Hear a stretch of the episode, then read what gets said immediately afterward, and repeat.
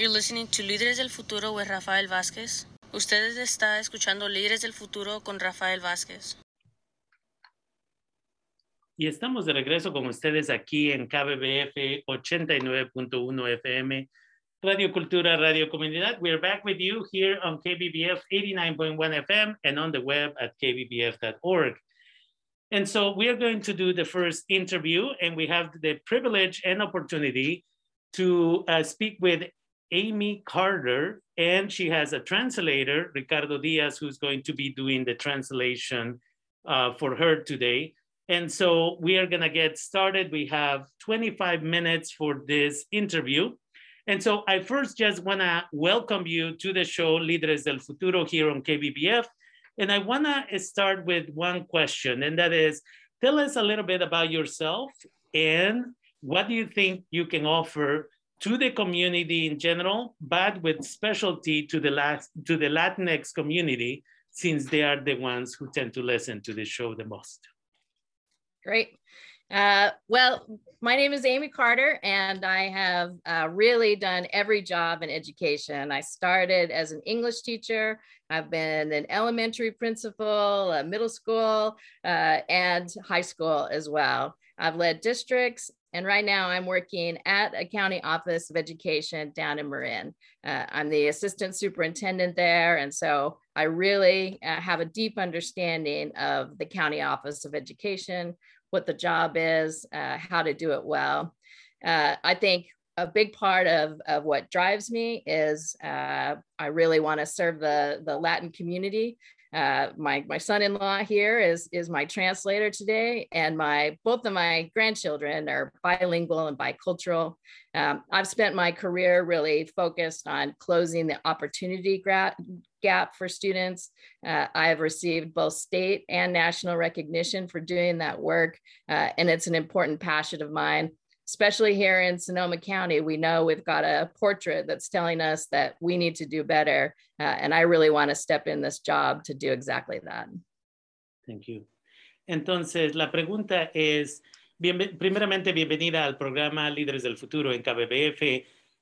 Si nos podría dar un poco de información acerca de quién es usted y qué es lo que usted podrá hacer para apoyar a la comunidad Latinx en estos tiempos.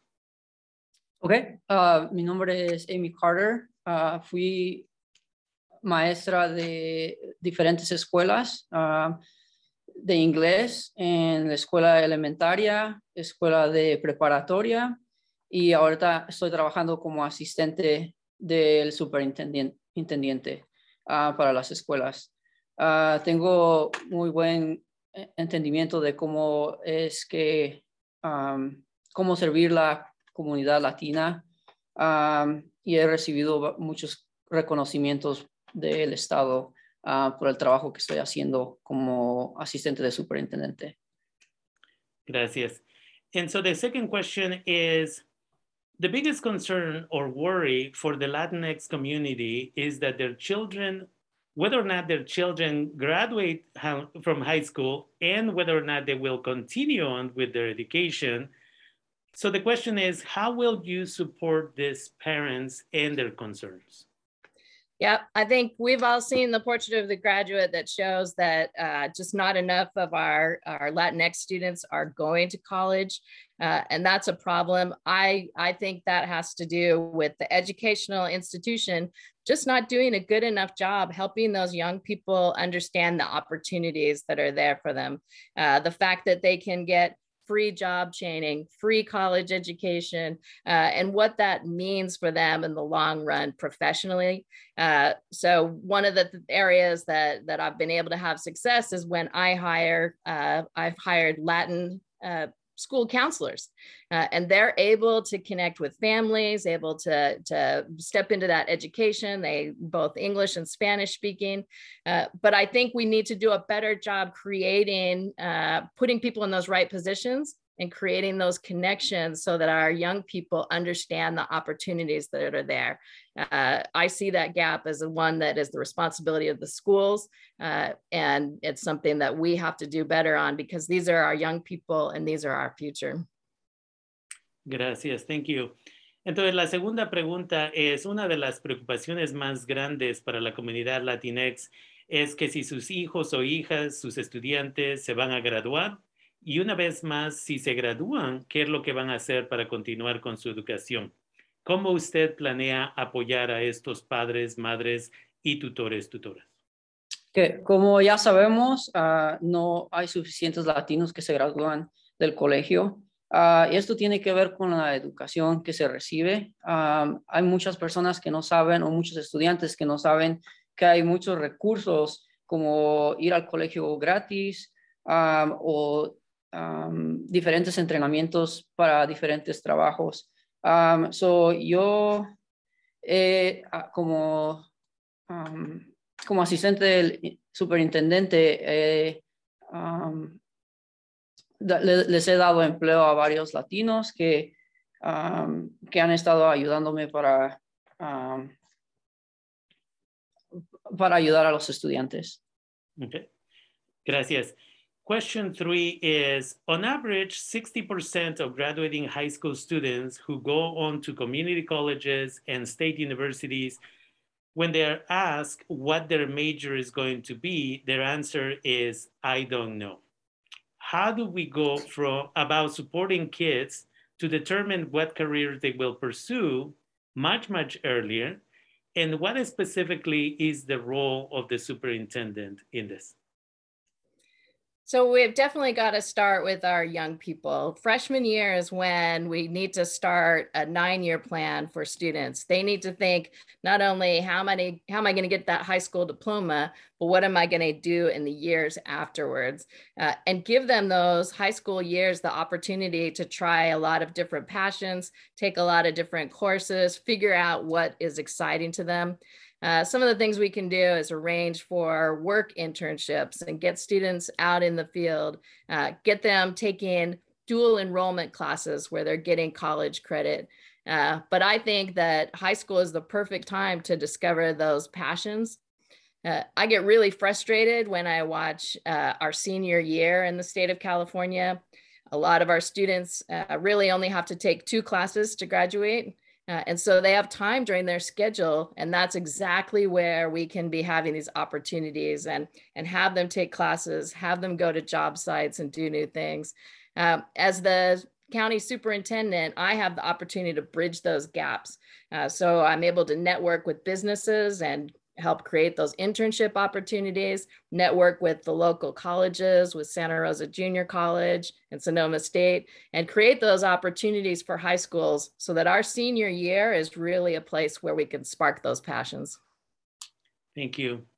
La tercera pregunta es, usualmente 60% de los estudiantes graduándose de la preparatoria, quienes van al colegio comunitario o la universidad, Cuando se les pregunta cuál va a ser su área de estudio, dicen yo no sé.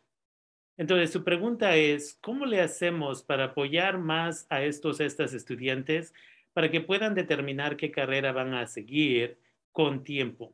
¿Y qué específicamente es el trabajo de él o la superintendente en esta área? Ok, uh, como ya sabemos, este, cuando ellos empiezan en, como freshmen, es cuando deberemos tener la oportunidad de ayudarles. So, no esperar hasta que son seniors, sino desde que empiezan en la high school, ayudarles a, a, que, a que sepan de que pueden tener diferentes métodos de una carrera. darles la oportunidad de tratar diferentes cosas y, y enseñarles que pueden agarrar créditos de college para así ir a, sus carreras que van a tener en el futuro. y para mi trabajo es crear más oportunidades con las escuelas regionales para darle oportunidades a los estudiantes. Gracias. And the next question is There is a disparity between white and Latinx students in regards to suspensions and expulsions. This has been an issue that has happened for decades. What do you plan to do to address this issue? our county has done a lot of work around uh, restorative practices and looking at uh, that. I think that it, we're making good progress that way, but we can't have this conversation without also talking about those hidden biases uh, and making sure that that we're doing some bias and racial and equity work within our staff. Uh, you know, I think I think nationally we see this as a as a system problem, uh, and it's one that I've had to deal with several times in in different districts I've been in. Uh, one of the things that that I've done that's been very successful is to to put the data right in front of uh, administrators and staff and show them on a daily basis the inequities uh, and and have them think through. You know, if we only have 44% Latin students, but they make 80% of our suspensions, we have a problem. Uh, and, and it's a problem that's based in race. Uh, and so you've got to confront that head on. And at the same time, you have to have solutions that are non punitive. Uh, so, solutions where you're able to, to talk to the child, help the child understand their actions, uh, give that child some support, some counseling, eh, so that they're able to make different choices. Thank you. Entonces, la siguiente pregunta es la número cuatro. Hay una uh, diferencia muy grande entre la comunidad anglosajona y la comunidad latinex y estudiantes específicamente en el número de suspensiones y expulsiones. Este ha sido un problema que ha existido por décadas. ¿Qué es lo que planea usted hacer para controlar este problema que existe presentemente? So, sí estamos haciendo, tratando de hacer progreso, pero sabemos que todavía es un problema. sabemos que necesitamos contar más gente latina que pueda ayudar a los estudiantes. y lo que yo he hecho es que agarro los datos, el data, y, y se los enseño a, los miembros del, del comité. y así ellos saben cuáles, cuáles son los problemas que, está, que están existiendo en la escuela y, y tratar de hacer algo para ayudarlos. Gracias. Next, research tells us that students who are English language learners and who have been labeled as English language learners for six years or more have a lower chance of graduating high school. What do you see as the responsibility of the superintendent's office that would affect the outcome to be able to make sure that ELL or English language learner students are successful and reclassified prior to the six years?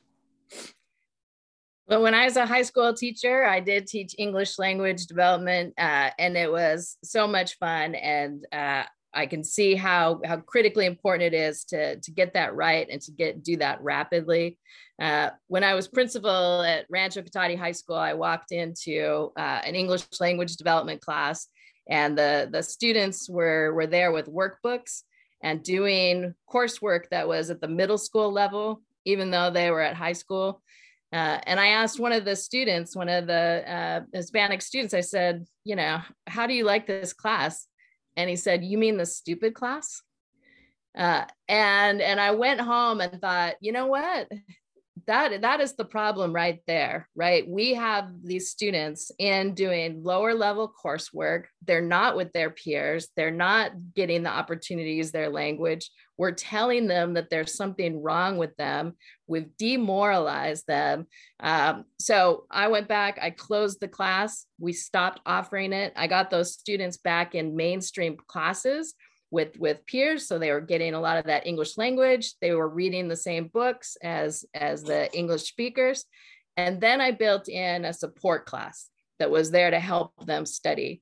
So now the message from the school was you are doing okay. You're right there with your peers. You just need a little extra help and support. Uh, and i saw some such greater gains just by doing that. So i think in many ways it's a problem we've been solving the wrong way uh, and we need to look at practices that actually work, that keep a child motivated, that keep a child uh, holding a strong self esteem, that feel inclusionary. Uh, and as the county superintendent, I'm going to be pushing to make sure that those practices are the ones that are in our schools. Thank you.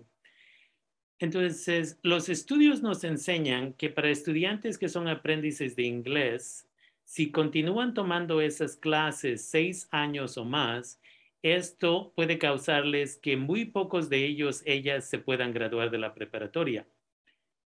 ¿Cómo ve usted la responsabilidad del superintendente o la superintendente de hacer algo para asegurarse que estos estas estudiantes sobresalgan y no tengan que estar aprendiendo inglés por tantos años?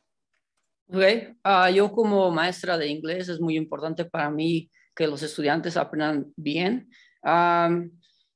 Lo que yo he notado o cuando estaba como, como maestra de inglés, yo noté que muchos estudiantes estaban leyendo a, a un grado más bajo que el que deberían. entonces yo me hice la tarea de que cambiar el sistema para, para que no tengan que leer así, cambiar el sistema para que no, no se retrasen y sigan con los demás estudiantes. Y, que el mensaje cambie, que el mensaje sea de soporte y mensaje de ah, motivación y no de que están haciendo algo mal o que ellos son los que no saben hacer las cosas, sino darle soporte en ese, en ese aspecto. Gracias. Question six out of uh, seven. Uh, what is your view on charter schools in general? Are they good for the community or not? So I think that in the state of California, uh, Governor Newsom has put in some legislation that's really helped elevate our charter schools. We're seeing uh, you know, we have some legislation that really prevents some of those for profit charters that made some horrible headlines out there. Um, in my opinion, I think the charter schools are not going to go away in the state of California. Uh, and so I think that we need to continue to focus on those accountability measures and the charter schools need to be held to the same standards as our public education system. Uh, and when they do that, there's there's some space for some really creative innovation in the charter world. So uh, I think as long as we're holding them accountable, uh, we can coexist together. Thank you. Entonces, estamos a la sexta de siete preguntas. ¿Cuál es su punto de vista en las escuelas que les llaman charter? ¿Cree usted que son buenas instituciones o malas instituciones para nuestra comunidad? Uh, como sabemos, las escuelas en el estado de California han hecho uh, algunas cosas que no son tan bien. Pero no se van a ir. Uh, son escuelas que, que, van a estar en el estado y lo único que podemos hacer es um, mantenerlas, hacerlas responsables por, por, por, lo, por el currículo y lo que hacen en la escuela um, y trabajar juntos para que todos los estudiantes uh, aprendan de la misma manera. Gracias. And now we turn to the area of juvenile hall. There is a disproportionate amount of Latinx kids in juvenile hall. Again, this has been an issue, a problem really for decades, and it relates to suspensions and expulsions. How can the superintendent's office, which oversees the education in juvenile hall, prepare students to go back to regular school and not fall behind? Um, so I was recently at our alternative education high school and, and learned a little bit more about this program and its goals. Uh, and in the past, I've been a principal of alternative high school.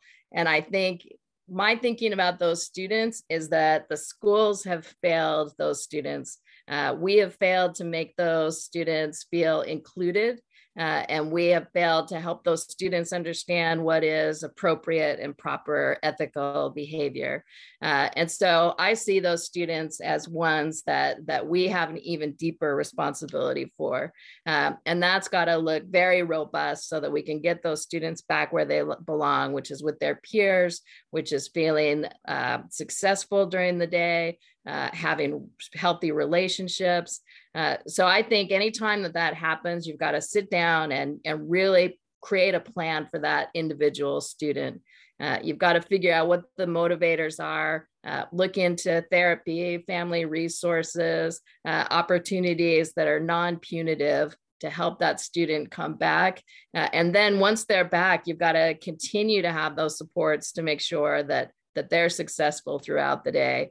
You know, we've just got to send a different message to these students other than, you know, you need to be away from the school. It's got to be, you know, we need, there's some things you need to learn, but where you're welcome back and you're always going to be a part of this and and you're a child and you're a teenager and and with that comes comes mistakes and growth. Thank you. Y la siguiente pregunta ahora vamos a hablar acerca de la juvenil el centro de detención de jóvenes y jovencitas sabemos que hay un número muy grande de estudiantes latinex que terminan en la juvenil y esto ha sido un problema que ha existido por muchas décadas que se relaciona al punto que hablamos acerca de suspensiones y expulsiones. ¿Cómo podrá la oficina de él o la superintendente mejor preparar a estudiantes cuando salgan de la juvenil para que puedan regresar a la escuela y no quedarse atrás en sus estudios? Ok, como ya sabemos, las escuelas desafortunadamente han fallado a los estudiantes hay, educación alternativa que, les estamos dando y yo he estado atenta a esas escuelas alternativas para ayudar a esos estudiantes que están en, en, en, en Juvenile Hall y crear un plan para los estudiantes, tener un plan para antes de que van a salir y después que van a salir, decirles y apoyarlos y, decirles que, que pueden regresar a la sociedad normal solo hay cosas que tienen que aprender y cosas como se les pueden ayudar y ayudarlos. Gracias. And so that takes us to the last uh, question, which is really an opportunity for you to provide us with a final comment. Um, so the floor is all yours. Great.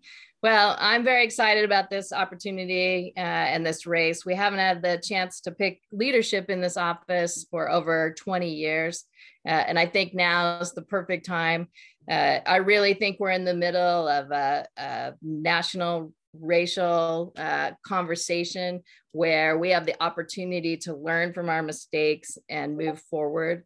Uh, during the pandemic, we saw students who did very well, who actually learned quite a lot. Uh, and we all know what those households look like. They tended to be college educated parents, a warm meal, uh, you know, no food insecurity. Uh, and then we saw children who, who really struggled and who fell far behind. Um, and, and I think it's a call to action for our county. Uh, and it's an opportunity for us to change this it's it's our moment and and i really want to lead during that during that change and during this reckoning uh you know having having my son-in-law ricky here we we have a lot of conversations around education and and when he's talked about his educational experience he's he said that you know everything told him that he didn't belong. So going to school he saw cool classes with kids working on cars but but Ricky didn't know how to get there, right? Um, and his schedule kept getting changed. Am I taking English? Am I taking Spanish? Uh, you know, and and systemically, it was a real negative message that got sent to someone who who I love very much, and uh, and I want to make sure that the educational system is different for for students like that in the future. Uh, that that we're we're taking the time to make those connections. Um, and making sure that they have access and equal opportunity to everything that the educational system offers. Uh, household resources should not be the, the determining factor in any student's success. Uh, and we need to start looking at being bilingual as an incredible asset. Uh, I'm the only candidate that's running that has a bilingual cross credential language acquisition, acquisition uh, credential. Uh, and so that means that I spent uh, a lot of time studying how to, to serve English language learners. Uh, and, and under law in state California, you can't even have English language learners in your classroom without that credential. Uh, so, so I see that as something very important. It's something that, that is a differentiator for me. The Press Democrat spoke about that. Uh, but I want to be the person here to serve our, our county through the years ahead. Uh, and, and help change some of these metrics that we find uh, so saddening in the portrait of Sonoma. Thank you.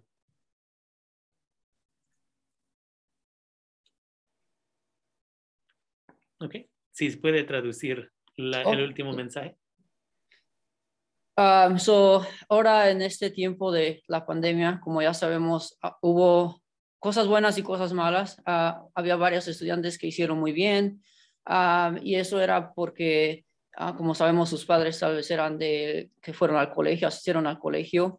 Um, y igualmente vimos a muchos estudiantes que desafortunadamente no hicieron muy bien y fue porque no tenían seguridad de comida en la casa, uh, los padres tenían que trabajar Um, so no tenían el mismo soporte que, que los otros estudiantes. So yo veo esto como una oportunidad para, para ayudar a esos estudiantes. Yo quiero ser la persona que, les va a ayudar y que les va a hacer, que les va a dar oportunidades iguales a, a, los estudiantes hispanos, igual que a los demás estudiantes. So, crear esas oportunidades para ellos, para para que no se sientan diferentes a, a los demás estudiantes. Okay. And with that, I want to thank you both for taking the time and being with us here on KBBF. And uh, again, I wish you the best and thank you for being with us uh, again today. Gracias por estar con nosotros, nosotras el día de hoy. Le deseo lo mejor y uh, una vez más se le agradece su tiempo. Thank you both. Gracias, Rafael. All right, Bye-bye.